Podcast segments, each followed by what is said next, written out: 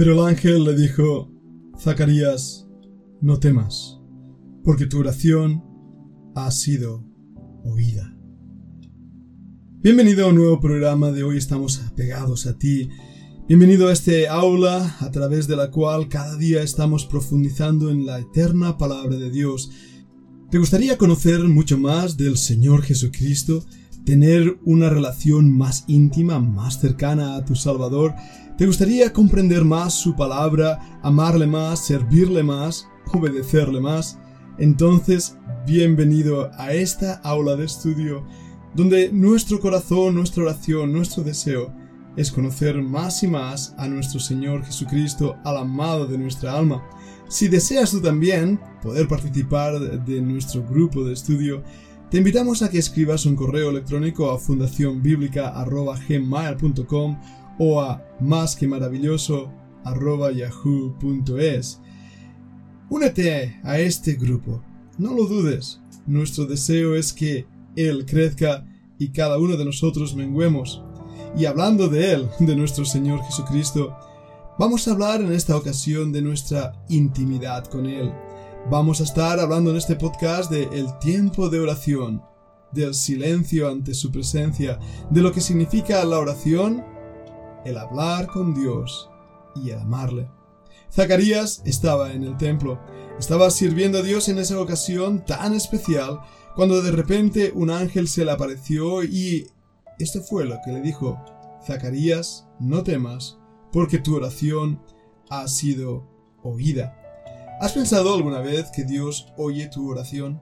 Tal vez, alguna vez, habrás dudado de ello y habrás dicho, ¿de verdad oye Dios mi oración? A lo largo de esta semana hemos estado hablando justamente de la oración, de lo que es y lo que no es. Creo francamente que hemos sacado muchos velos de los ojos espirituales. Hemos repetido tantas veces ese versículo de oídas te había oído, pero ahora mis ojos te ven. Aun como creyentes, qué ciegos que estamos en cuanto a quién es nuestro Señor, qué poco le conocemos y qué poco le amamos. Estoy seguro que como buen cristiano habrás leído más de una vez en 1 Tesalonicenses capítulo 5 y versículo 17 uno de los versículos más cortos del Nuevo Testamento, pero más difíciles de cumplir. Orad sin cesar. Esta es una gran realidad en la vida del creyente. Sin embargo, este mandato, este mandamiento directo, es el que más desobedecemos. La oración no es el respirar el aliento de nuestra alma. La oración es a veces simplemente una frase hecha o aprendida. No sabemos hablar con Dios, no tenemos intimidad con Dios y no nos damos cuenta de que no le buscamos viene a mi mente una gran realidad de la vida y que van a entender aquellos que están enamorados o han estado enamorados. Y es que cuando alguien está enamorado, desea escuchar la voz de su amado, de su amada, necesita hablar con él. Así nos lo recuerda el mismo cantar de los cantares. En el capítulo 2 y versículo 14 leemos, Paloma mía que estás en los agujeros de la peña, en los escondidos de escarpados parajes, Muéstrame tu rostro, hazme oír tu voz, porque dulce es la voz tuya y hermoso tu aspecto. Para los enamorados, las conversaciones pueden durar horas. Hablan de todo y de cualquier cosa, y de hecho llega un momento que no solamente escuchan las palabras, escuchan también los sentimientos, aún los silencios. Forma parte de la comunicación entre dos seres amados.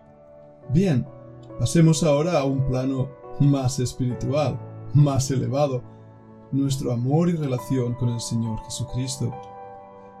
La oración se vuelve de esta manera en un buen termómetro de cuánto lo amamos, de cuánto deseamos estar con Él. A lo largo de los años me ha gustado leer la biografía de grandes cristianos. He encontrado en esas biografías inspiración y ánimo para mi propio ministerio. Leo en el libro de Bound sobre la oración fuente de poder la biografía de Brainer, ese gran misionero a los indios, que fue también el yerno de un gran gigante espiritual, Jonathan Edwards. El mismo Jonathan Edwards nos dice de él que su vida muestra el camino del éxito en la obra del ministerio. Lo buscaba, como el soldado busca la victoria en un sitio o en una batalla, o el hombre que toma parte en una carrera para obtener un gran premio. Animado por el amor de Cristo y de las almas, ¿cómo trabajó? Siempre fervientemente, no solo en palabra y en doctrina, en público y en privado, sino en oraciones de día y de noche, luchó con Dios con gemidos angustiosos y agonías, hasta que Cristo se posesionó del corazón de la gente a quien fue enviado. Como un verdadero hijo de Jacob, perseveró en la lucha durante las tinieblas de la noche hasta que el día apareció.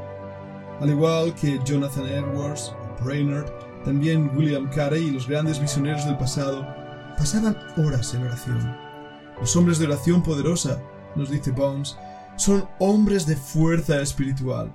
Las oraciones nunca mueren. De día y de noche oraba. Antes y después de predicar oraba, cabalgando entre las soledades interminables de la selva oraba, sobre su lecho de paja o alejado en los espesos y abandonados bosques oraba, hora tras hora, día tras día, en la mañana temprano y a las altas horas de la noche oraba y ayunaba, derramaba su alma en intercesión y comunión con Dios. Era poderoso ante Dios por la oración y Dios lo empleó poderosamente. ¿Por qué había en Brainerd este deseo íntimo, íntimo y poderoso de estar al lado de su amado, al lado de Dios mismo, en esa oración de intercesión y de comunión? La respuesta se encuentra en el amor que Brainerd, al igual que Jonathan Edwards, William Carey, Livingston y todos estos grandes hombres de Dios, su corazón amaba a Dios. Era el amor a Dios lo que les movía a tener comunión con Dios, como esos amados de los cuales antes me refería. Solo el tono de la voz, el timbre del ser amado, es suficiente para desear escucharle. Ahora bien, ¿de dónde habían sacado este ejemplo estos hombres fieles? Sin duda alguna del nuestro Señor Jesucristo. La vida de oración de Cristo nos muestra cómo Él pasó largas horas junto a su Padre. Juan capítulo 17 es un ejemplo claro de esa intimidad con Dios, de esa comunión con Dios. Al fin y al cabo, eso es el primer paso en la oración, tener comunión con Dios. Tener una íntima comunión con el ser amado, hablarle, decirle, explicarle, y de esta manera conocerle mucho más. Cristo pasó horas en oración, se apartaba a lugares solitarios y oraba. Él oró en Getsemaní y sabemos cómo oró cuán fervientemente oró al punto que cayeron de su frente como grandes gotas como de sangre, nos dice la Biblia, y sabemos, los médicos nos dicen, que esto se produce cuando hay una gran tensión, un gran estrés, los pequeños vasos sanguíneos de la frente eh, se rompen y empiezan a sangrar. Así es lo que estaba pasando en ese momento donde el Señor Jesucristo oraba, oraba al Padre. ¿Has orado así alguna vez? ¿Has tenido en tu alma ese deseo ferviente de tener comunión con Dios al punto de ser como Jacob, el cual dijo, no te dejaré si no me bendices? La mayoría de creyentes no oramos porque no amamos. No tenemos deseo de tener comunión con Dios. Y de esta manera nuestra vida es una vida monótona y fría, aburrida. No hay realmente pasión por Dios o por Cristo. Lo único que hay es una lista de compras. Así bien lo has oído, porque cuando el Señor Jesucristo enseñó a los apóstoles a orar, y ellos veían la, vida de oración de Cristo y vieron su poder y les dijeron, hey, enséñanos a orar. Él empezó a darnos una oración clave. Pero cuando Él dijo, danos hoy nuestro pan diario, la palabra ahí en griego es, danos hoy nuestra lista de compras. Ahí nos quedamos, pidiendo a Dios como si se tratara del mago de la lámpara maravillosa, nuestra lista de compras.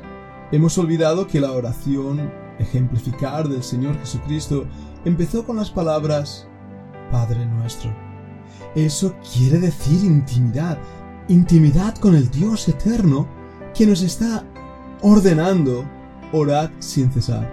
Nos está diciendo que quiere oír nuestra voz, porque nos ama. Quiere tener comunión íntima con nosotros. Esa intimidad con Dios, esa comunión cercana con Dios, es disfrutada por pocos creyentes. Muy pocos pasan tiempo a solas con el Señor. Solo hacen una oración rápida para comer, para ir a dormir, pero no han experimentado lo que significa derramar como agua su alma ante la presencia de Dios, gimiendo, clamando a Dios, buscando su rostro, no para pedir, sino para adorar, amar y conocer. Vamos a seguir hablando de esto en la siguiente parte del podcast.